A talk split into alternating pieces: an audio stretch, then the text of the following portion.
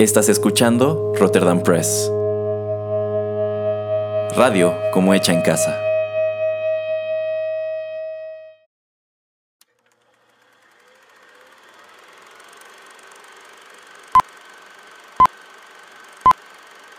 Rotterdam Press presenta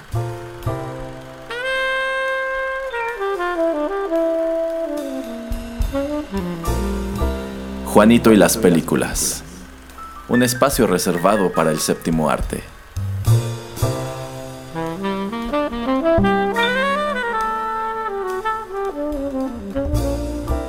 Ocupa tu butaca. Comenzamos.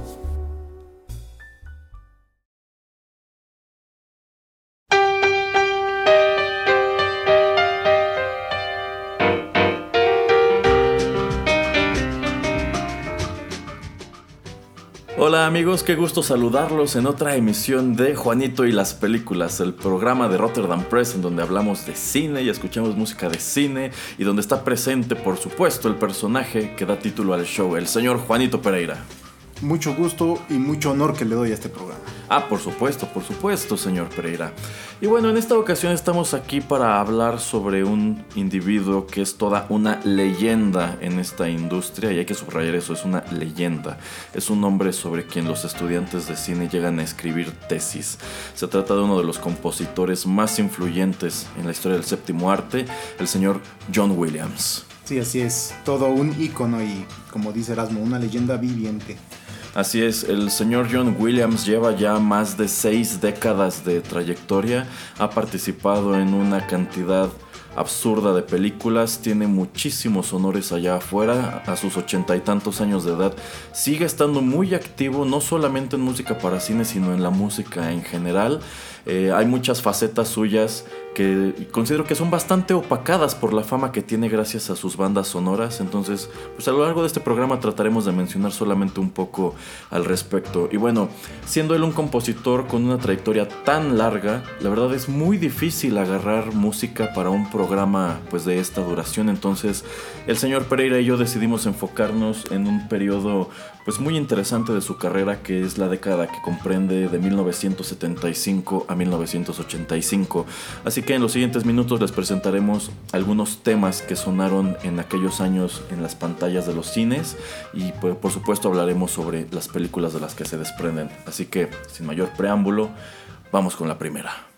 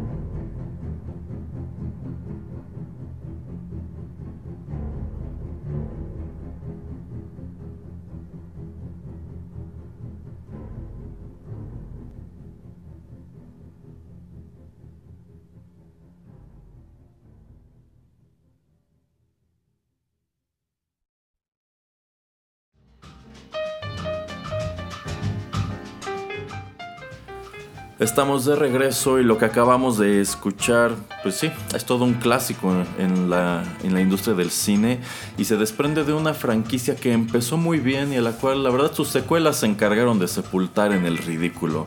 Lo que acabamos de escuchar fue el tema principal de Jaws la película dirigida por Steven Spielberg del año de 1975, cuya banda sonora fue recopilada por MCA.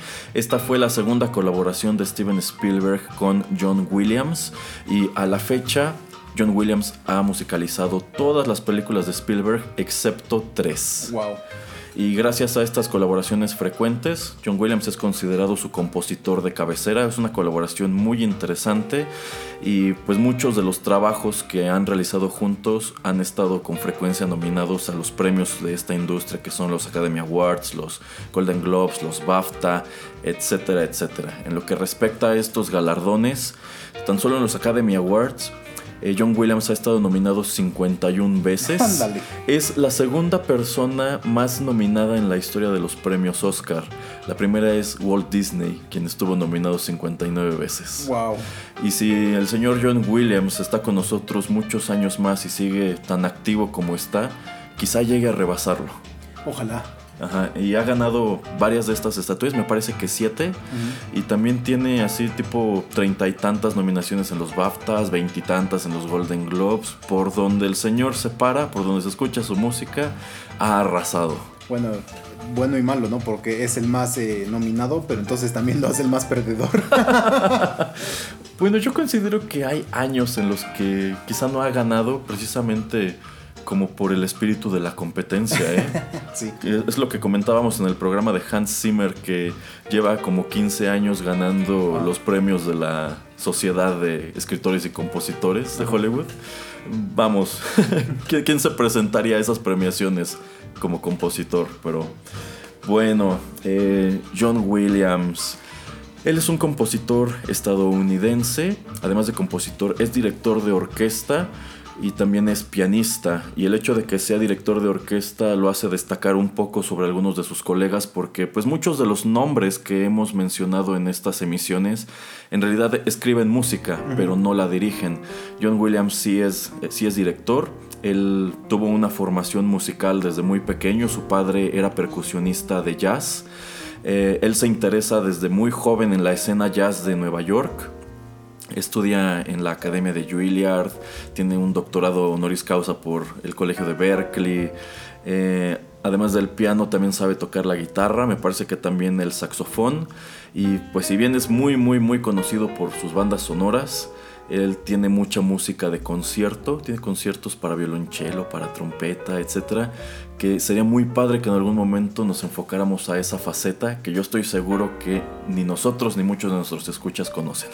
No, y como dices, simplemente tratando de enfocarte en toda la música que ha escrito para películas, pues te llevarías pues horas y horas, días y días. Ahora imagínate tratar de encontrar y de eh, escuchar toda esa música que nos acabas de mencionar. Se harían meses. Sí, vamos, lo que ubicamos de John Williams siempre son los temas musicales de las películas famosas, pero ha musicalizado muchas que no son tan famosas.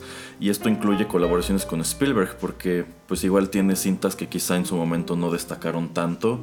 Eh, Spielberg es el, el, director con el que más ha colaborado. E incluso ha habido rachas en donde no trabaja para nadie más, ¿eh? sino que de pronto le entra la loca y dice, ay pues voy a buscar a otro director que quiera tener mi música en sus películas y allí va. Eh, ahora, en lo que respecta a Jaws del año 1975, este fue uno de los primeros aciertos en la carrera de Steven Spielberg, un thriller que tiene que ver con el ataque de un tiburón come hombres en una playa de los Estados Unidos y los esfuerzos que llevan a cabo pues un grupo de personajes para deshacerse de él y devolver la tranquilidad a esta costa. Eh, sin duda uno de los trademarks es el tema musical que a menudo se utiliza también como sátira, como de manera satírica o como de parodia. No puede, yo creo que no puede aparecer un tiburón en el cine o no pueden hacer una película de tiburones en el cine sin estar por lo menos tentados a utilizar el tema que le escribe eh, John Williams a este curioso antagonista. Y si ustedes nunca han visto las secuelas de Jaws, así están bien, no las vean. La Steven Spielberg no tiene nada que ver con ellas. En realidad, este, esto fue money grabbing de parte del estudio. La primera fue exitosa y dijeron, pues vamos a hacer más y más. Y cada una es peor que la anterior. La más rescatable es la segunda, pero de la tercera en adelante encuentran unos escenarios tan risibles como el hecho de que el tiburón viaja de, de el Pacífico al Mar del Norte solamente buscando a una familia en específico que el tiburón... Es un tiburón, tiburón vengativo. Sí, sí, o sea, el tiburón ya tiene conciencia, ya ah. sabe quiénes son los que le hicieron daño en la película anterior y ya es, ya es personal, ¿eh? ¿eh? El tiburón salta del agua y ruge. Ruge como si fuera un león, una cosa así. Se pone muy feo, muy, muy feo, y lo cual es una lástima tomando en cuenta que pues la primera película tiene la estatura que tiene. Pero un momento, señor Erasmo. Yo sé que hay una secuela de Tiburón que a usted le encanta. ¿Ah, sí? ¿Cuál? Una que usted recomienda bastante. ¿Cuál, señor Pereira? La del Megalodón. no, no, no, no, no, Yo pensé que esa película sería tan mala que terminaría por gustarme. No, e-, es tan mala que es, es, es horrible. No, no, no, no, no. Aléjense de esa cosa. Ok, vamos con más música.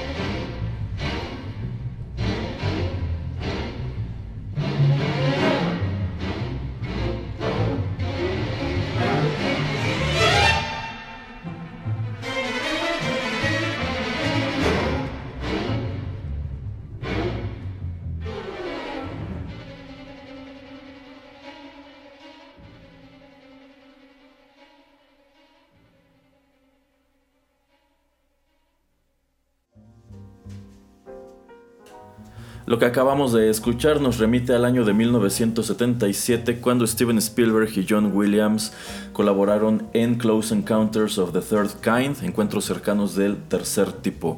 Lo que acabamos de escuchar es uno de los temas que aparecen en la banda sonora titulado Nocturnal Pursuit. Eh, esta es una banda sonora legendaria eh, que a menudo pues los fans de ella la buscan en vinilos, en vista de que este es, un, este es un disco de los años 70 y es una cinta de ciencia ficción, como que es el tipo de producto que esperarías conseguir en un vinilo. Eh, Nocturnal Pursuit, les, les, digo, es uno de los temas populares. Es muchísimo más popular el tema principal, pero como dura alrededor de 10 minutos, creo que no es muy práctico para nuestros propósitos. Y con esta película es que Steven Spielberg se consagró como el director eminente de ciencia ficción en Hollywood. De aquí las cosas para él fueron para arriba, para arriba, para arriba. y en el futuro se involucró en muchísimas películas de este género, al grado que hoy día es considerado una de las mentes maestras del mismo. Sí, efectivamente, y Encuentros cercanos del tercer tipo, pues es una película muy icónica, eh, pues acerca de todo este misterio que, que, nos envuelve acerca de alienígenas o seres que vienen de, de otros lugares. A, mí me gusta, de hecho creo que al principio de la película pues va alguien, si no es el personaje principal, manejando en su camioneta y pues simplemente su, su, coche se detiene y empieza luego a ponerse todo loco el coche y a prender las luces. Y entonces es cuando pasa encima de la, la nave y entonces y después eh, la nave emite este tipo como de rayo UV o algo y entonces tiene la cara quemada, un poquito quemada. A, mí le, le, le, comentaba a Erasmo que esta película me, me, traumó así de no manches, imagínate que en verdad llegara eh, los alienígenas y, y, todo el tipo de, de los encuentros. Erasmo, ¿te, ¿te, sabes por qué es el tercer tipo? ¿Cuál es el primero, el segundo? Ah, bueno, esta es una escala que crean los mismos ufólogos para pues categorizar los encuentros de los seres humanos con criaturas alienígenas. Ajá, ajá. El primer tipo son los avistamientos como de ovnis. Ajá. El segundo me, me, parece que es este, el avistamiento de las criaturas Así y el es. tercero ya es la abducción. Eh, no sé si abducción, pero sí el, Como la interacción. Bueno, no, es la interacción y el cuarto tipo ya es la abducción. Ah, ok. Ajá, por eso está aquella película con Mila Jovovich que se llama The Fourth Encounter. Ajá, ok. okay. Sí, es, es, es, esa escala, entonces es de allí de donde viene el título. Esta secuencia que comenta el señor Pereira de la camioneta que encuentra el ovni en el camino es precisamente donde se escucha esta pista musical. Uh -huh. Eh, y efectivamente, yo también vi esta película siendo niño en las repeticiones de Canal 5. Tiene mucho tiempo que no la veo. Hacía mucho que yo no escuchaba la música. Eh, y también tenía sus momentos que me resultaban espeluznantes. Eh, a diferencia de otras cintas en las cuales se involucra más adelante Steven Spielberg, esto era pues netamente ciencia ficción y misterio. No era una cinta familiar. Eh, y bueno, de aquí se desprenden escenas muy memorables en la historia del cine, como toda esta secuencia al final, cuando ya se da el tercer, el, el encuentro del tercer tipo, cuando eh, aparece la nave y los humanos crean una especie de máquina que transmite luces y, y sonidos, sonido, que se escucha muy de música electrónica, uh -huh. y la nave les responde. Uh -huh. eh, eso es icónico en la filmografía de Spielberg. Sí, todo este misterio que, que envuelve a, al padre de familia que es Richard Dreyfuss y cómo este avistamiento hace que algo en su cere cerebro pues como que mantenga un mensaje o tenga un mensaje de tienes que ir a X lugar que está cerca de esta montaña porque ahí vamos a llegar y después pues todo este tipo como de no sé si psicosis o de manera de, de, de ver el mundo de, de, otra manera nada más de estar súper enfocado en tratar de llegar ahí y cómo al final cuando él está ya casi cerca de ahí ves que también otras personas también sufrieron entre comillas sufrieron el mismo tipo de de, pues, de episodio. Uh -huh.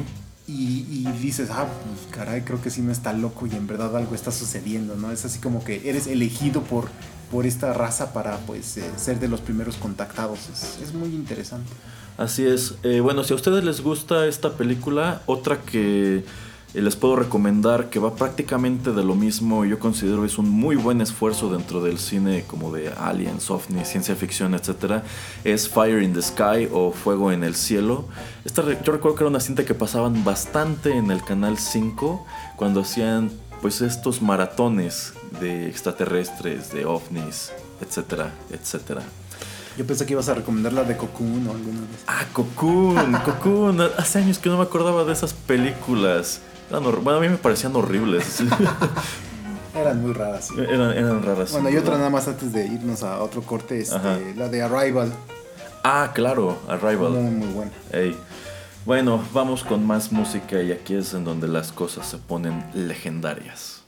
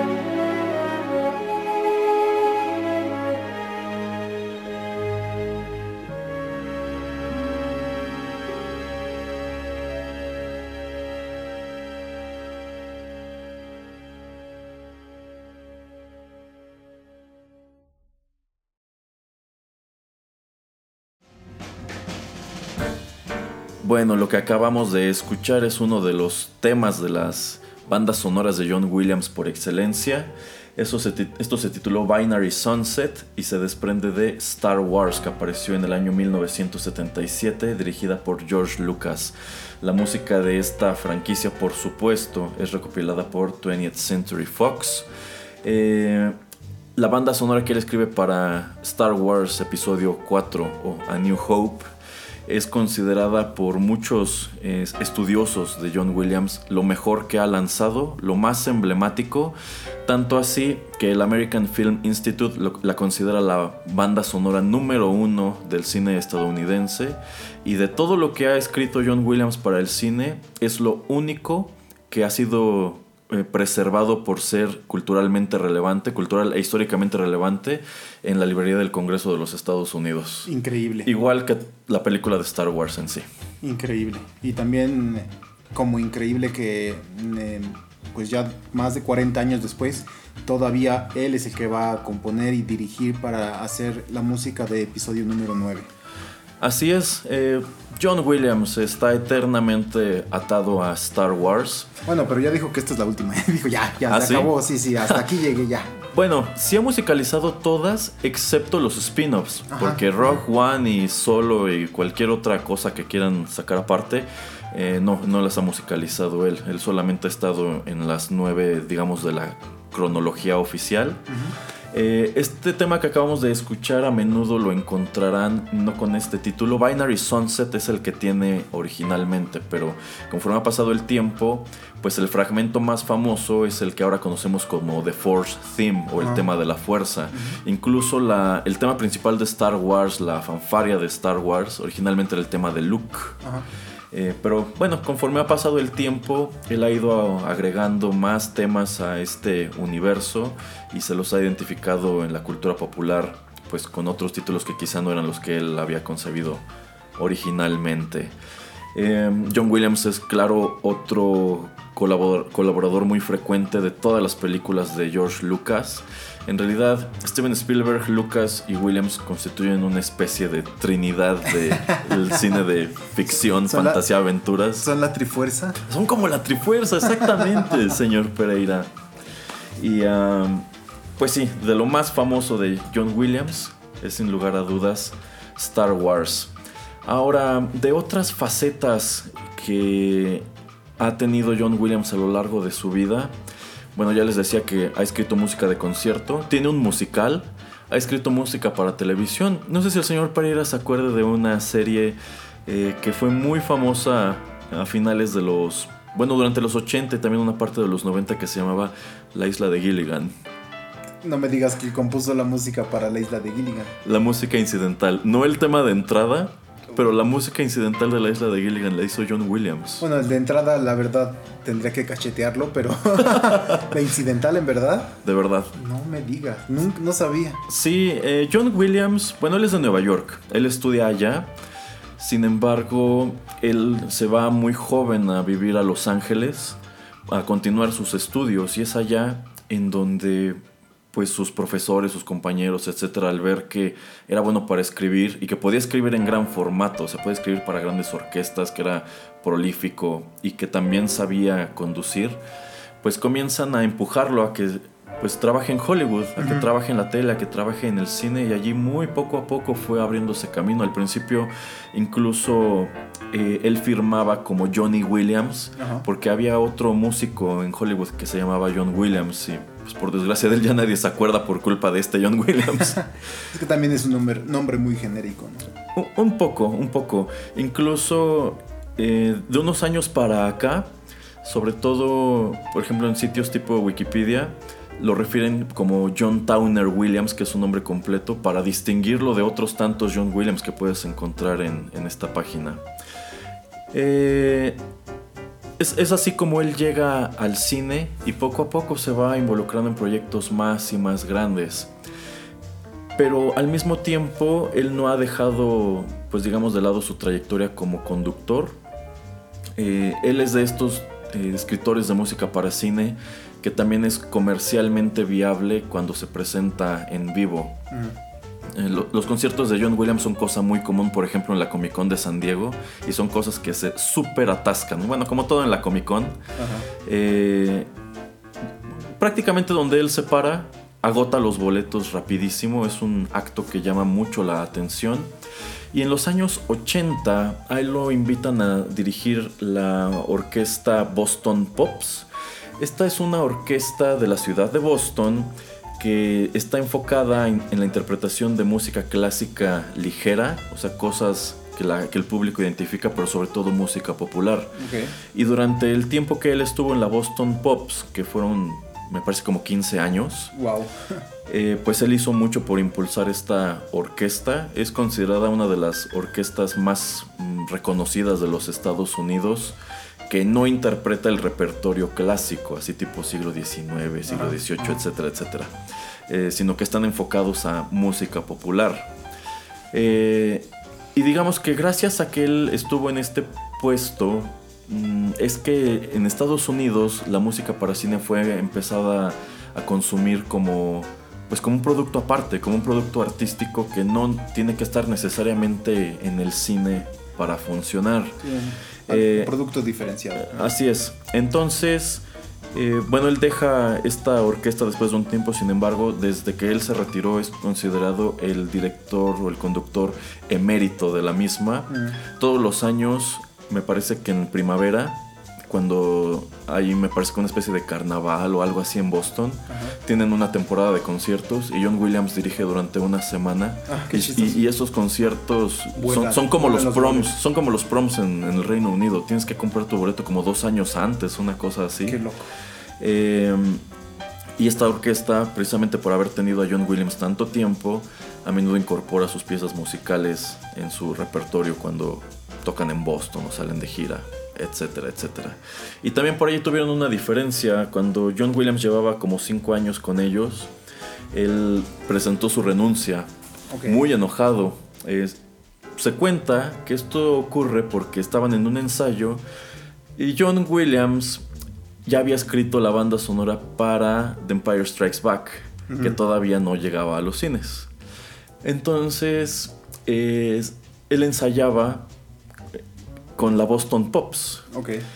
Y se cuenta que durante una de las lecturas de la partitura, eh, los músicos empezaron a susurrar así como, ay no manches, ¿por qué tenemos que tocar esto? Es que nada más porque es la música del conductor.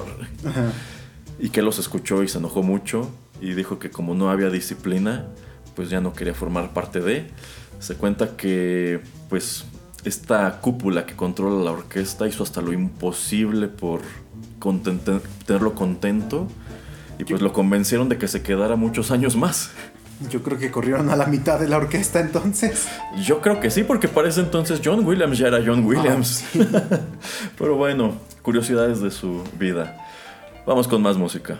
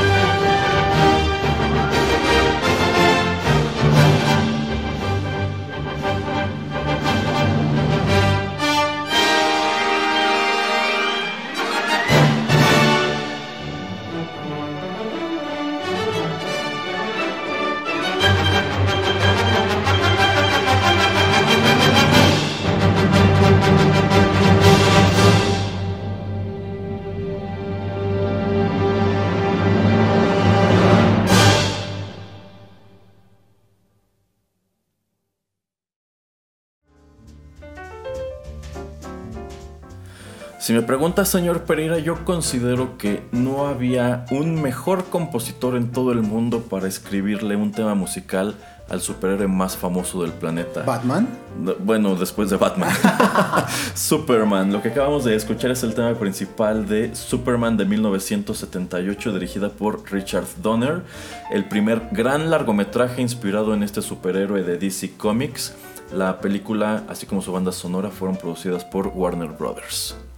Sí, para ese entonces la verdad eh, eligieron bien, eh, sobre todo ya con lo que estamos repasando acerca de que John Williams hizo Guerra de las Galaxias y todo este tipo de, películas, aún con la de Tiburón, eh, es un buen personaje, una buena persona que atan a este, a este mm, proyecto que es, pues, ahora sí que según yo debe ser la primera película de superhéroes, ¿no? pues si no la primera, por lo menos la que puso la pauta que persiste hasta hoy. Entonces, eh, muy acertado y la música también está muy chida. Pues, digo, el legado que ha dejado de que la, siguen utilizando en películas subsecuentes, los temas de, de, esa, de esa película pues son icónicos. Así es. Eh, tanto así que, por ejemplo, en estas cintas recientes de DC como Justice League utilizan por ahí algunos motivos del tema que escribe eh, John Williams para la película del 78, de manera muy vaga, pero a fin de cuentas creo que es un homenaje bastante merecido.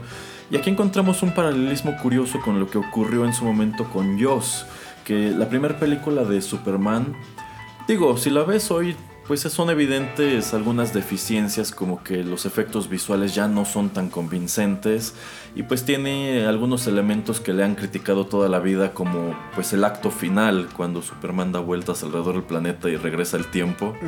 Eh, pero a fin de cuentas en aquel entonces los superhéroes y los cómics no eran lo que son hoy. Estamos hablando de los 70 que teníamos en la televisión, teníamos al Batman de Adam West.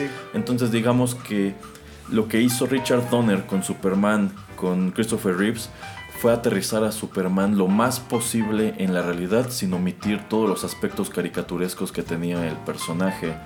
Eh, sin embargo, conforme lanzaron las secuelas, pues también el personaje fue en decadencia. Cada una, igual que Joss, fue peor que la anterior. Superman 2 es una gran excepción, yo considero que también está chida la película. Sin embargo, ya cuando hablas de las que siguen, eh, donde sale Richard Pryor y esta otra en donde sale el, Superman atómico. Ah, no, esa es la peor. Eh, esa es la 4. Es la 4, la de The Quest for Peace, algo así se llama. Eh, pues ya son horribles. Pero pues todas siguen teniendo la música de John Williams. Y cuando Brian Singer decide revivir esa misma serie con Superman, Superman Returns, eh, algo que le critican mucho es que omite por completo la música de John Williams, porque era el mismo universo, era el mismo Superman. Sí, porque, bueno, se va y regresa, ¿no? Se, va y Por ende, el título de la película. Ajá, se va y regresa. Eh, y Brian Singer decide omitir esto. Él jala consigo al compositor que había hecho la música de X-Men y X2. Y pues allí tienes el resultado que para muchos Superman Returns no funcionó de ninguna manera. Yo no la aborrezco tanto, entiendo dónde vienen las críticas. Yo sí le hubiera dado una oportunidad a otra cinta, sobre todo por el ex Luthor de Kevin Spacey. Comparado con el de Gene Hackman, era, era increíble. Y el de tu amigo de Batman contra Superman. Ah, no, por favor, no. Mejor, hubieran, agarrado otra vez, hubieran agarrado otra vez a Kevin Spacey. Mm, pues sí, la verdad sí lo hubieran puesto otra vez como Lex Luthor. Eh, a mí no me gusta esa película, la de Superman, Returns. No, no le encontré gusto. También ya era un tiempo en que pues empieza a salir el Batman de Nolan. Eh, también es, pues ya tenemos las de Spider-Man, las de X-Men. Entonces la verdad la barra estaba muy alta y Brian Singer habiendo hecho no tan bueno la verdad las películas las primeras dos películas de X-Men no son súper favoritas mías pero por lo menos eran eh, personajes más atractivos que lo que nos presentó a mi punto de ver con Superman de, de tu querido Brandon Ruth. Así es, y Superman tiene una especie de maldición que es el hecho de que ningún Superman ha sido tan exitoso como este del 78, como el de Christopher Reeves. Allí tienen pues lo que ha ocurrido con Henry Cavill en las películas recientes, que no despegó. A mí me parece que él fue una excelente selección para hacer a Superman y es una lástima de películas que le tocaron al grado que pues su futuro dentro de esa serie es incierto. No se ha dicho si es o no es, si harán otra película de Man of Steel o ya no, no se sabe gran cosa, pero todo parece indicar que hasta allí llegó. Bueno, pero objeción, señor Erasmo. A ver, ¿qué, qué, qué? Yo sí veía la serie de Lewis y Clark. Yo también. es decir, un buen Superman. Pues fíjese, señor Pereira, que estoy de acuerdo. A mí me gustaba la serie, yo la veía. Eh, digo, era algo muy de la televisión, no tenía, no tenía el presupuesto del cine, pero para mí funcionaba. Yo creo que hasta más que Smallville. Eh, son tiempos diferentes y tratan de enfocarlo de una manera distinta, pero sí, a mí, o sea, ya viéndolo, eh, pues como temporadas, no, no solamente por temporadas, sino como series completas, Lewis y Clark creo que todavía es mejor que Smallville, sí.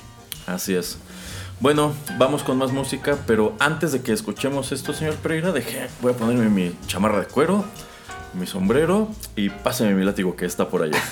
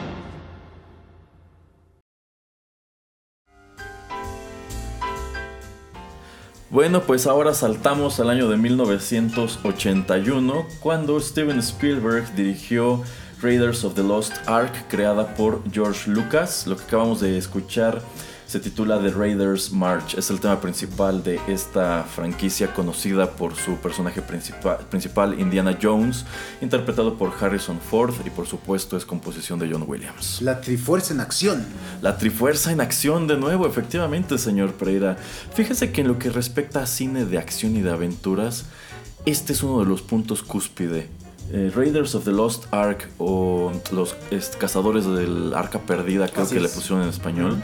Para mí es una película que no tiene desperdicio. Es excelente de principio a fin. Es legendaria al grado que ningún otro título de Indiana Jones se le compara.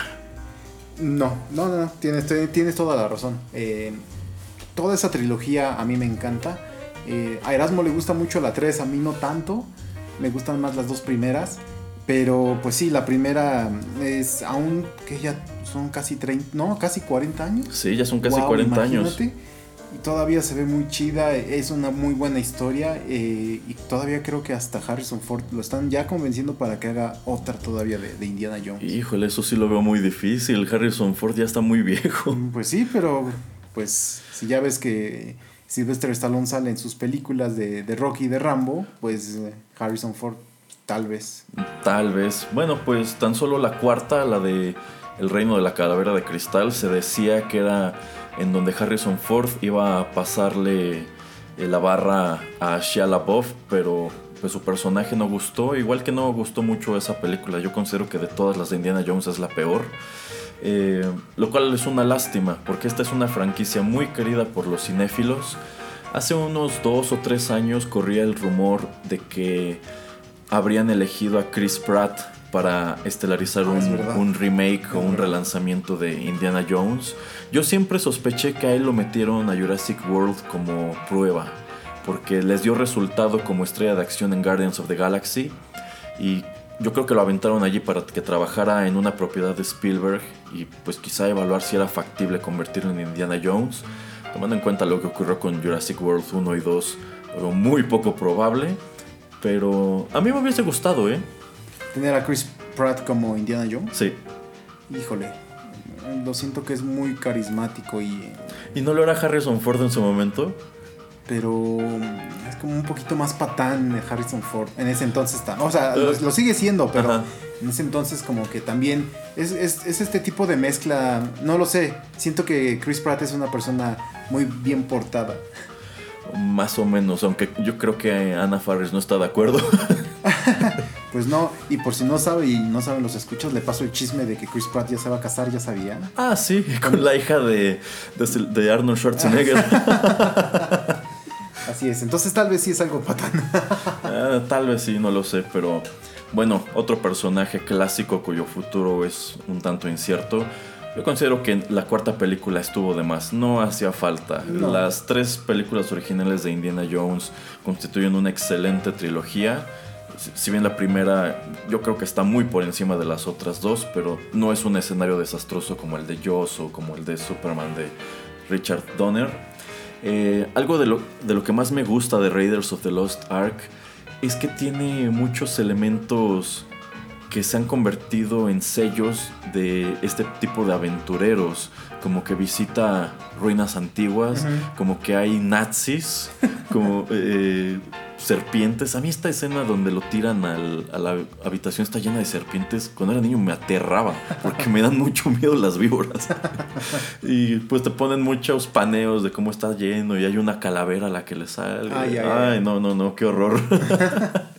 Pero Sí, sin desperdicio, uno de los mejores papeles en la trayectoria de Harrison Ford, una película igual llena de escenas icónicas como cuando está peleando con un mercenario en un avión, bueno, el avión está girando, ¿no? Sí. O cuando pelea con el otro que hace toda una exhibición con su sable e, e Indy nada más saca la pistola. Le dispara. Ajá. Eh, y también toda esta secuencia final que es cuando encuentran el, el arca de la alianza y pues está este nazi que los ha perseguido toda la película, el que trae su sombrero y sus guantes negros. esta escena en donde se le derrite la cara, para mí es, increíble. Sí, y traumática si tenías como 5 años cuando la viste. Híjole, para mí eran, eran más traumáticas las serpientes, la verdad. Y bueno, después tuvimos eh, Indiana Jones and the Temple of Doom, que para mí está bien a secas. Calibur. Exacto, donde sale el amigo del señor Pereira que saca corazones.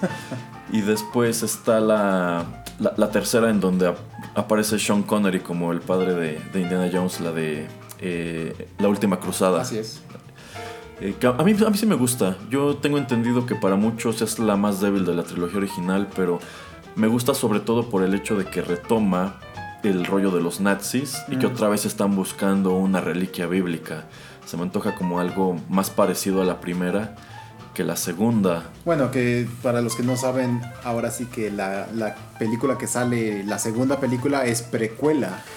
Ah, sí, es precuela. Eh, de hecho, creo que la tercera también es precuela. Creo que la tercera cronológicamente está entre Temple of Doom y Raiders of the Lost Ark, ¿eh? Creo, no estoy del todo seguro. Según yo no, según yo no. No, no, no estoy del todo seguro, pero a mí me gustaba y creo que en su momento Sean Connery fue una gran adición a este universo. Fue muy acertado.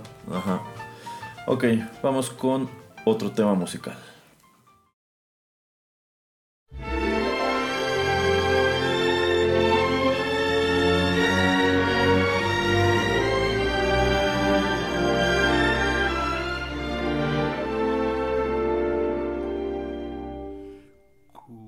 Skies be any bluer than they are?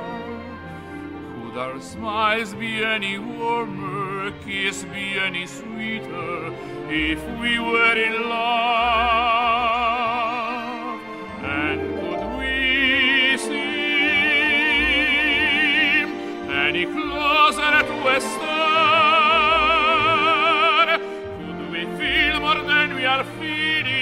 dream more than we are dreaming, if we were in love?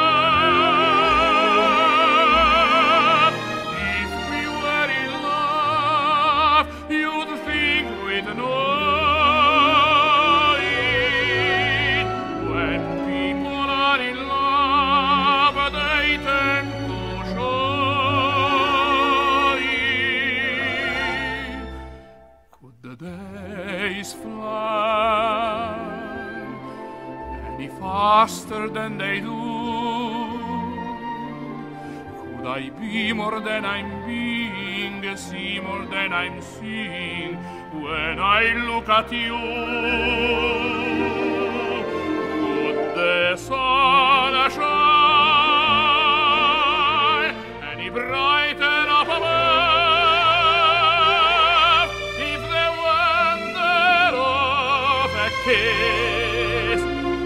as wonderful as this?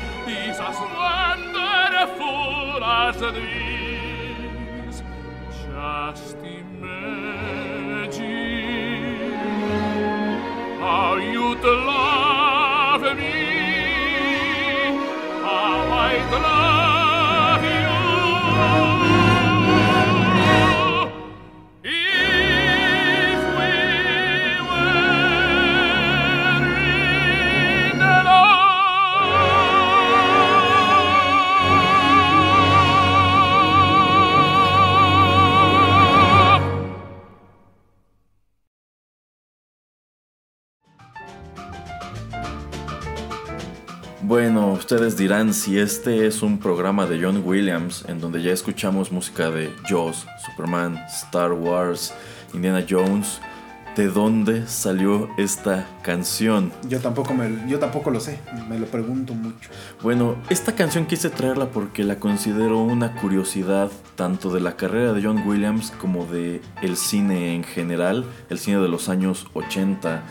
Eh, estoy seguro que muchos fans de John Williams no la ubican. Esto se titula If We Were in Love y él la escribió junto con Alan y Marilyn Bergman para la película Yes Giorgio, dirigida por Fr- Franklin J. Schaffner en 1982. Yes- Nada de lo que acaba de decir me remotamente no, no puedo relacionarlo con nada. Estoy, estoy seguro que a casi nadie. Y la verdad es que por eso la escogí. Porque pues es algo de John Williams que quizá de otro modo jamás ha- habrían escuchado. Eh, John Williams no escribió la banda sonora para esta película, solamente escribe esta canción que es como el tema, pues llamémoslo de amor, porque esta película es un romance. Yes Giorgio es considerada una de las peores películas jamás realizadas y es la primera y última película en donde apareció Luciano Pavarotti como actor. Ok.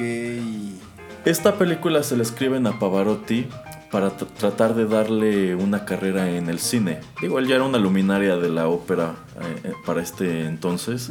Entonces deciden, vamos a traerlo a Hollywood. Vamos a ver si Luciano Pavarotti, Sí, que era pues, un tipo muy carismático, funciona también en el cine. Y esta película, en esta película Pavarotti interpreta a un tenor italiano que viaja a los Estados Unidos para una gira y, y sin embargo eh, pierde su voz. Le cuesta mucho trabajo adaptarse a, a la vida en Estados Unidos. Entonces conoce a una chica que es al principio su enfermera, Ajá. de quien se enamora y quien se enamora a la vez de él. Eh, y sin embargo, este personaje que se llama Giorgio tiene esposa e hijos de regreso en Italia. Entonces, en torno a eso es que gira toda esta premisa en cuanto a que Giorgio, que es Pavarotti, no sabe qué hacer porque ahora tiene sentimientos muy fuertes por esta persona que encontró del otro lado del mundo, pero pues su vida realmente no está allí. Wow. Pero dices que es malísima entonces. Eh, sí, la historia no es muy buena. Lo que está padre son las escenas de ópera, pues porque a fin de cuentas es Luciano Pavarotti. Eh, la secuencia final, en la secuencia final eh, es cuando Pava- invitan a Pavarotti a presentarse, me parece que en Carnegie Hall, eh, en, una, en una puesta en escena de Turandot.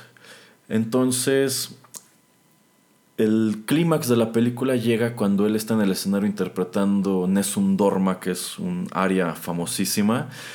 Y precisamente la interpretación que hace de Nessun Dorma para la película es de las más famosas que hay. Mucha gente no, que, encuen- que encuentra el video en YouTube piensa que es de un montaje de la ópera real, pero es un fragmento de la película nada más. Mira.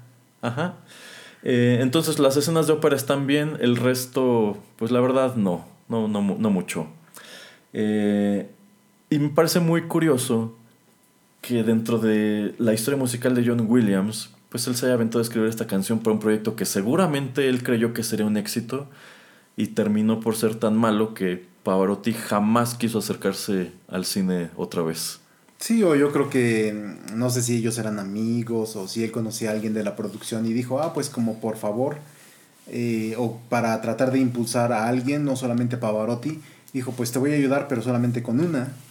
Y este fue el resultado, pero no, no lo sé, que, que es como, como última melodía de, de este programa, se me hace un buen dato curioso y algo bastante chistoso.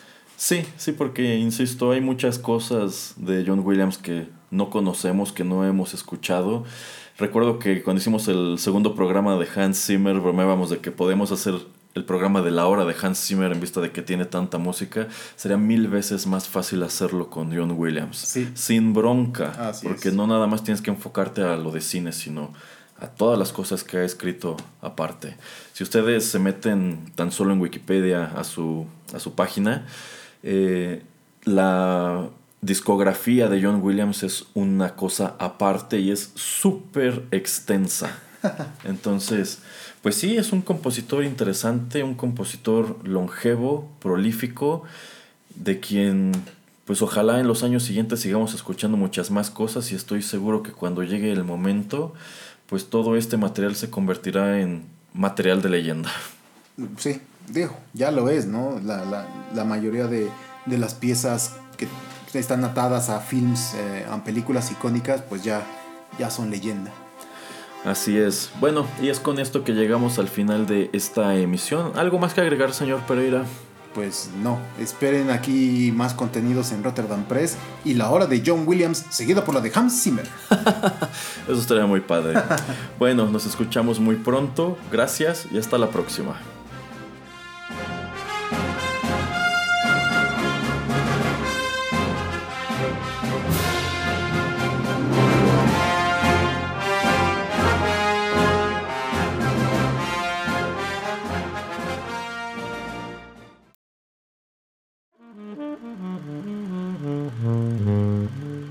Juanito y las películas llegó a su fin.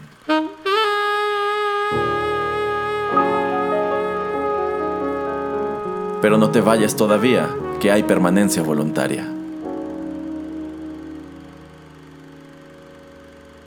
Quédate con nosotros en Rotterdam Press.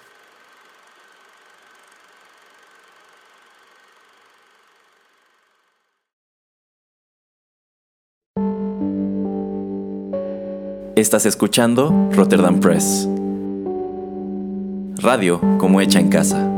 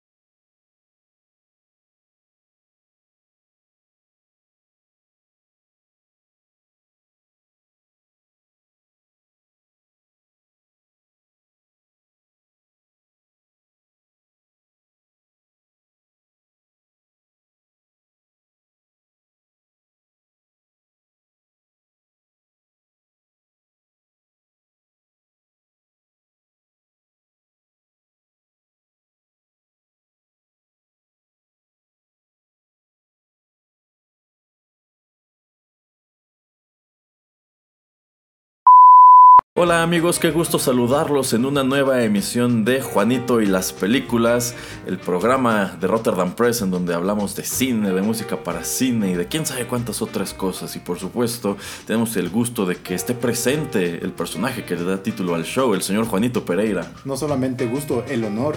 Ah, el, el honor, por supuesto. y bueno, en esta ocasión estamos aquí para abordar a un hombre que es una leyenda en la industria del cine. Este es... Momento. Este es un old switcheroo. Vamos a hablar acerca de otra película que usted ni sabe. Ah, Oh, oh, oh, oh. Vamos a hablar de la película favorita 1990, también de Arnold Schwarzenegger, un detective en el kinder. no, no, pues. no es mentira.